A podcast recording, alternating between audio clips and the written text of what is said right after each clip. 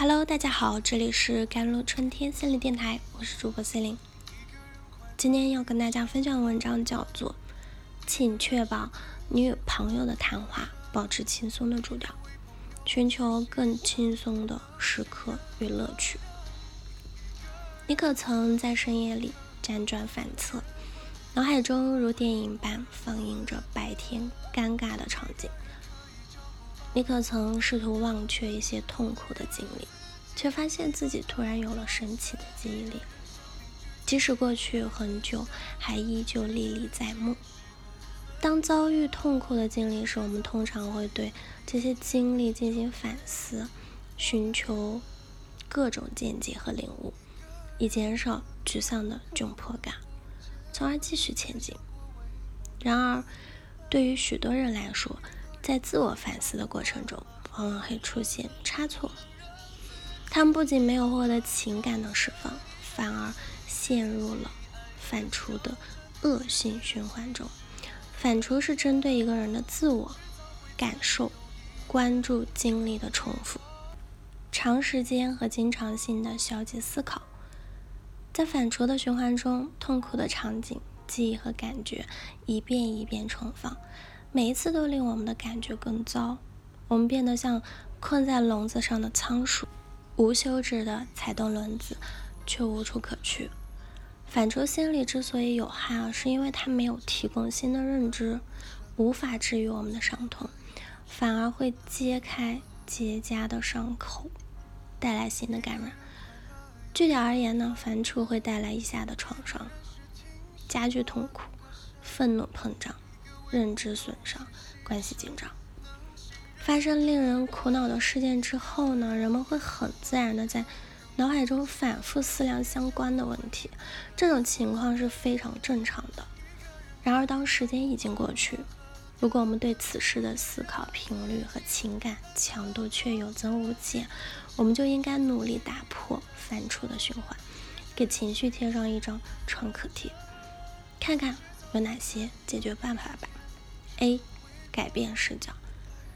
在分析痛苦的经历时，我们自然是倾向于从自我沉浸的视角出发，透过自己的眼睛看问题。然而，研究人员发现呢，当要求人们从自我疏远的视角，就是旁观者视角看待他们的痛苦经历时，人们往往会重建他们对自身体验的理解，以能够提供新的观点的方式重新解读事件。被要求以这种方式分析其痛苦经历的受试者，其情感痛苦啊，往往明显少于那些采用自我沉浸视角分析问题的人。这就表明，使用自我疏远的视角呢，会降低我们的应激反应呢。B，快看小鸟。即使有时反刍冲动较弱啊，一旦出现一系列的反刍思维活动。想要切断它们仍然很难。试图简单的压制反刍不仅难以做到，而是不明智的。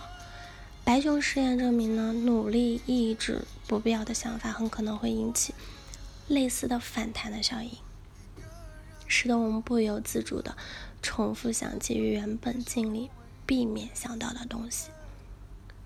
虽然压制没有用处，但分散注意力的方法。也被证明是一个更为有效的武器。通过从事那些我们感兴趣或者需要集中精力完成的任务来分散注意力，可以扰乱反刍思维。设想一下，当一个孩子因为玩具的丢失而哭泣不止的时候，一旁的大人突然对他说：“快看，天上有小鸟呢！”这么一打岔，孩子的注意力就被转移啊。